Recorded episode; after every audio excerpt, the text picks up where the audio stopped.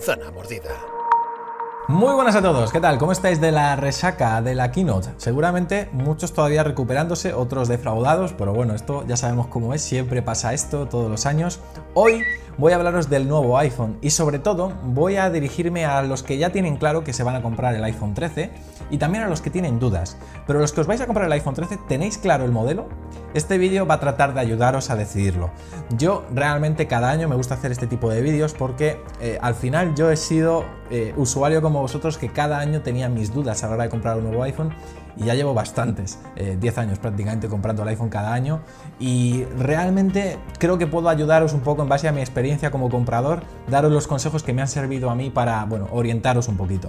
Eh, así que espero que este vídeo le deis muchísimo apoyo y así pues YouTube lo posicione y llega a mucha gente, que el viernes son las reservas y lo tienen que ver antes de reservar. Venga, comenzamos. Antes de meterme de lleno a hablar del iPhone 13, voy a hablar para aquellos dubitativos que tienen el iPhone 12 y se preguntan, ¿realmente teniendo el iPhone 12 merece la pena el salto? Y a ver, en la mayor parte de las ocasiones te diría que no. Pero también depende un poco de eh, la periodicidad con la que tú normalmente renovas tu iPhone. Si eres de las personas que lo renueva habitualmente, que hasta ahora por ejemplo lo renueva cada dos años, te voy a dar un consejo y es renóvalo cada año. Te digo el por qué. Al final es mucho más económico renovar el iPhone cada año que renovarlo cada dos. Porque la devaluación del precio del iPhone en la segunda mano eh, realmente es muy baja, bajan muy poco los precios. Realmente tú te vas a encontrar seguramente ahora en estas fechas iPhones 12 de segunda mano a un precio bastante elevado. La gente que los consiga vender por esos precios realmente para comprar el nuevo no va a tener que poner mucho dinero. Es más, luego te voy a dar un tip para que el año que viene no te arrepientas, incluso te pueda salir el iPhone mucho más barato. Pero a lo que digo es que yo creo que realmente merece mucho más la pena en esos casos. Ahora, si eres una persona que realmente bueno, cambias 3 cada 3, 4 años, evidentemente este consejo puedes omitirlo por completo. Ahora, a nivel de características, el salto entre el iPhone 12 y el iPhone 13 realmente no es tan grande, más allá de las mejoras en la cámara de los iPhone 13 Pro, que ahora son mucho más luminosas. Yo no sé si eres una persona que realmente aprovechas tantísimo la cámara como para que te merezca la pena el salto. También las mejoras a nivel de grabación de vídeo. Vimos cómo han presentado ese modo Cinematic Video, que está interesante, desde luego tiene algunas limitaciones, como ahora veremos, pero que yo creo que te puede merecer la pena si eres, por ejemplo, un creador de contenido que grabas muchos planos recursos y ahora lo quieres usar y hacer todo desde el iPhone, que sé que hay canales que lo hacen así. Carlos hace así con la cabeza, porque bueno, es un filmmaker profesional, con cámara profesional, y yo entiendo las reservas que tenga este sector a estas cámaras, ¿no? Pero eso es algo que tienes que saber. Ahora bien, a nivel de rendimiento y soporte de actualizaciones, no veo ninguna razón para que teniendo el iPhone 12 pases al iPhone 13. Así que, bueno, a no ser que sea porque a lo mejor a nivel de rendimiento, por ejemplo, de batería, te ha defraudado, te compraste el iPhone 12 mini y te has arrepentido totalmente, o el iPhone 12 y te has arrepentido totalmente, pues entonces sí. Ahora venga ya, vamos con el repaso al iPhone 13. Lo primero que tenemos que tener claro a la hora de elegir nuestro próximo iPhone es el tamaño que queremos. Tenemos, ya sabéis, tres diferentes tamaños en cuatro versiones. El de 6,7 pulgadas, que es el modelo de iPhone 13 Pro Max, 6,1 pulgadas en el modelo normal y en el iPhone 13 Pro, y luego también tenemos 5,4 pulgadas en el, en el modelo mini. Evidentemente el Mini tiene sus ventajas de portabilidad y comodidad, pero tiene claras desventajas, por ejemplo, en tema de batería. Pero para hablar de todo esto nos vamos a ir a la tabla comparativa de Apple. Lo primero que voy a hacer es comparar las especificaciones, por ejemplo, del iPhone 13 normal y del iPhone 13 mini, para que bueno, podamos sacar en claro qué diferencia hay entre un tamaño y otro, que ya os avanzo que van a ser muy poquitas, prácticamente son iguales, en todo exceptuando la batería y el tamaño de pantalla. Aquí lo estamos viendo, pantalla de 6,1 pulgadas con la tecnología Super Retina XDR en el iPhone 13 y 5,4 pulgadas en el iPhone 13 mini. Si vamos bajando, podemos ir viendo que a nivel de cámaras tienen las mismas cámaras, a nivel de procesador tienen el mismo procesador con los mismos núcleos, etcétera, y vemos una diferencia, por ejemplo, en el tema de la autonomía.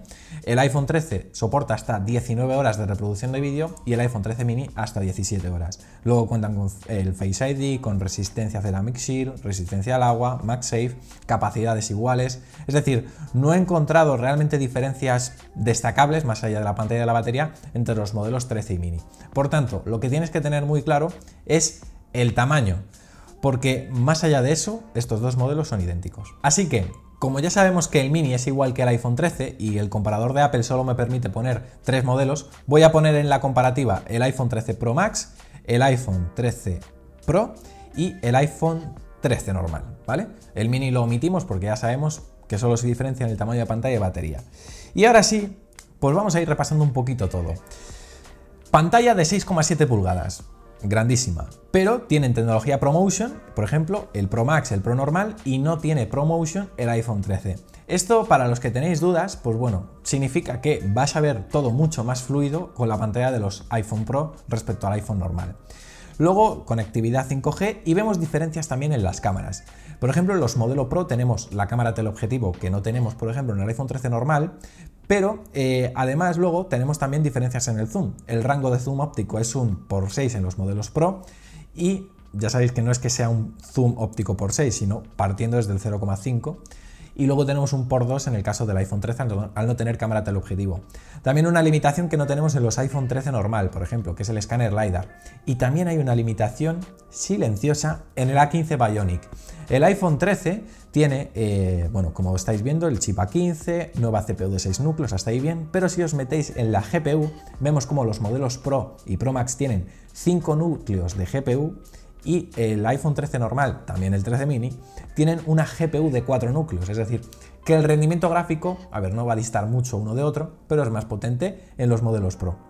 Luego, si bajamos un poquito más, vemos que también hay diferencias considerables en el tema de la autonomía. El modelo Pro intermedio tiene 22 horas de reproducción de vídeo, el Pro Max tiene 28 horas de reproducción y claro, el 13 se queda bastante descolgado con 19. Luego, a nivel de tecnologías, Face ID todo igual, Ceramic Shield, resistencia al agua, capacidades, aquí también vemos diferencias. Los eh, tres modelos o los cuatro modelos parten de 128 GB, pero en el caso de los modelos Pro tenemos una opción extra de almacenamiento de hasta un tera. No sé hasta qué punto mucha gente compraría el modelo del tera, imagino que solo para los usuarios que estáis interesados a lo mejor en aprovechar al máximo las capacidades de vídeo. Ahora hablaremos de eso. El tema de la pantalla, pues realmente utilizan la misma tecnología, Super Retina XDR. En este aspecto, pues solo cambian las proporciones, 6,7 o 6,1 pulgadas. Eso sí, es verdad que tenemos la tecnología ProMotion que he comentado antes, pero luego lo único que vemos de diferente es el nivel de brillo. En el iPhone 13 normal y en el 13 mini, el brillo máximo típico es de 800 nits frente al de 1000 nits que tenemos en los otros modelos, aunque es verdad que luego cuando, mm, digamos, forzamos el brillo con tecnología HDR, el máximo es igual, 1200 nits. Bajamos y qué más diferencias podemos encontrar, por ejemplo en el tema de las cámaras. Las cámaras aunque podamos pensar, vale, no tiene la teleobjetivo, pero al menos la ultra gran angular y la angular son la misma en los modelos normal y en los modelos Pro.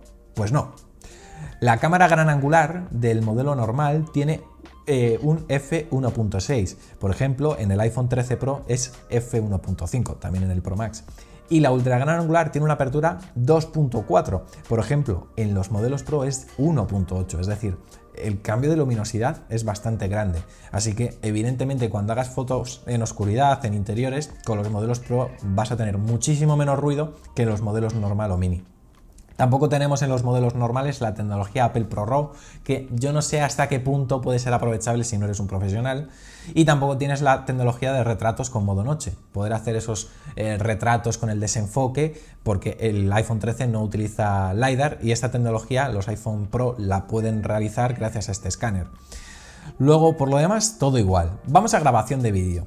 Aquí ya hay algunas, bueno, eh, peculiaridades. Por ejemplo, Aquí hemos descubierto, cuando hacíamos este vídeo, preparábamos este vídeo, que el modo cine del que Apple nos habló está limitado a 1080, es decir, no podemos utilizar esa tecnología de desenfoque en vídeo en 4K, de momento no está disponible. También tenemos una curiosidad, el modo de vídeo de ProRes no está disponible en los iPhone 12, perdón, en los iPhone 13 y 13 mini, sí lo está en los modelos Pro, pero ojo, en los modelos Pro solo está disponible en 1080 en la capacidad de 128 GB, es decir, solo puedes grabar vídeo ProRes de, eh, de, 1080p de resolución en el modelo de 128. Para irte al modelo de grabación 4K en ProRes te tienes que comprar el de 256 GB en los modelos Pro. En fin, luego, por ejemplo, ya vimos eh, cambios en el zoom, que eso también hay que destacarlo, como digo, entre un modelo y otro. Y vamos a profundizar un poquito en el tema de las baterías. Aquí estamos viendo la diferencia que hay entre los modelos. Por ejemplo, la reproducción de vídeo 19 horas, 22 horas, 28 horas. Estoy yendo del iPhone 13, 13 Pro, 13 Pro Max. el streaming de vídeo 15 horas, 20 horas, 25 horas. Y la reproducción de audio, audio, Y la reproducción de audio, 75 horas, 75 horas, 95 horas. En fin, hay, como digo, bastante diferencia, sobre todo en el Pro Max. Pero ahora vamos a hablar precisamente de la evolución que ha tenido la autonomía en los modelos Pro Max. Como entiendo que ha sido todo muy rápido y a lo mejor todo así con una tabla que no habéis entendido nada, os hago un resumen. Entre el modelo normal y el modelo Pro hay 150 euros de diferencia, más caro el Pro, y tienes pantalla ProMotion, 200 nit más del brillo máximo en el modo típico, un núcleo más de la GPU, más batería, una cámara más, cámaras más luminosas, escáner LiDAR, que te sirven para hacer retratos en modo noche, grabación de vídeo ProRes y ya está. Pero bueno, 8 características más en el modelo Pro que en el modelo normal. Entonces, a igualdad de tamaño, teniendo en cuenta que tiene el mismo tamaño, yo te aconsejo que por 150 euros más, si dudabas entre el normal y el Pro, te vayas este año por el Pro. Este año sí que encuentro un salto considerable entre el modelo Pro y entre los modelos normales. Mi consejo, ¿eh? Ahora, entre el iPhone Pro Max o el iPhone Pro, las diferencias son mínimas. El año pasado teníamos diferencias en el estabilizador del sensor, no sé si os acordáis que el Pro Max era mejor, también el tamaño de los píxeles que capturaba el Pro Max era mayor, por tanto las fotografías recogían más luz en condiciones, bueno, pues por ejemplo de noche. Este año no, este año las únicas diferencias que hay realmente entre el modelo Pro y Pro Max son la batería y la pantalla, y hay 100 euros de diferencia entre uno y otro. Por tanto, si tú no eres un usuario que realmente requieras de una pantalla muy grande, quieres un tamaño intermedio con una portabilidad cómoda, el modelo Pro este año puede merecer mucho más la pena que el Pro Max. Claro, sacrificando batería. Y precisamente, como ayer cuando hicimos el evento, la retransmisión del evento, hablaba mucho de la evolución que he visto en los modelos eh, Pro Max con el tema de la batería, voy a mostraros ahora también precisamente eso, el cómo han evolucionado los diferentes modelos eh, Pro Max y, por ejemplo, el XS Max, que realmente fue, digamos, el último iPhone con una autonomía ya regulera. Así que voy a volver a ponerme la tabla comparativa de Apple. Voy a poner iPhone 13 Pro Max, voy a poner, por ejemplo, iPhone 12 Pro Max y voy a poner, por ejemplo, no el 11 Pro Max, porque el 11 Pro Max tiene la misma autonomía que el 12 Pro Max, sino, por ejemplo, el iPhone 10S Max y nos vamos a la pestaña dedicada precisamente al rendimiento de la batería y vais a ver cómo ha habido una evolución bastante grande, por ejemplo, en los últimos dos años. Por ejemplo, el iPhone 13 Pro Max, el nuevo, tiene 28 horas de reproducción de vídeo, por supuesto son duraciones estimadas, el 12 Pro Max tiene 8 horas menos y el XS Max tiene 13 horas menos. Estamos hablando de horas, que esto es mucho en un día. En streaming de vídeo, eh, directamente el, XS Max no recoge ese dato y en el caso del 12 Pro Max, el del año pasado, eran 12 horas y este año son 25, otras 13 horas más.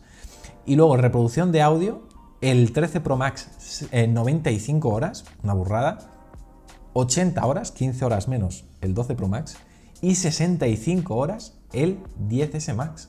Es decir, ahí hay una diferencia de 30 horas. O sea, como estáis viendo, en muy pocos años la evolución ha sido gigantesca. Y esto se debe a baterías más grandes, pero sobre todo también a la eficiencia energética del chip A15. Y siempre, en caso de que tengáis dudas, aún así después de ver este vídeo tenéis dudas, iros siempre a por el modelo más grande. Ese es mi consejo. Es más caro, sí, pero iros siempre a por ese modelo, porque normalmente cuando uno tiene dudas, si se compra un tamaño intermedio, siempre tiene el, joder, y si me hubiera comprado el grande tendría más batería, pero se me haría muy grande o a lo mejor no. Compra del grande. Porque para volver atrás siempre lo vas a tener más fácil. Porque en el peor de los casos eh, acabarían devolviéndote dinero. O tendrías mucho más fácil acceder a un tamaño intermedio. Porque normalmente la gente suele agotar antes los modelos Pro Max. Entonces, yo que tú me iría por el grande. Además tiene una ventaja. Y es la que he comentado al principio. Si te compras este año el iPhone 13 eh, Pro Max, vas a poder venderle al mejor precio de los cuatro modelos el año que viene para comprar el futuro. E incluso imagina que este año te arrepientes al final, o sea, estás cómodo, disfrutas de su batería, de su pantalla, pero el año que viene dices, mira, quiero cambiar, quiero tener la sensación de tener algo nuevo, el año que viene no me voy a comprar el Pro Max, me voy a comprar el Pro normal. Pues evidentemente, con lo que vas a conseguir por la venta del Pro Max, pues evidentemente vas a tener que poner mucho menos dinero si cabe el año que viene porque evidentemente el coste que pueda tener ese modelo va a ser inferior al coste que ha tenido este año el Pro Max. Así que yo que tú, en caso de dudas, me iría por el grande. Y si eres de las personas pacientes que no quieres reservarlo ya mismo, quieres tener la posibilidad de encontrar una buena oferta, te aconsejo que visites jafon.com. Son colaboradores nuestros, llevamos años trabajando con ellos y la verdad que siempre ofrecen precios muy competitivos a la hora de comprar iPhone. Siguen vendiendo modelos de generaciones pasadas, por si después de ver este vídeo tenéis claro que este año no vais a comprar el iPhone 13 y queréis comprar o el 12 o el 11, etcétera. Tenéis ahí modelos también con precios muy competitivos.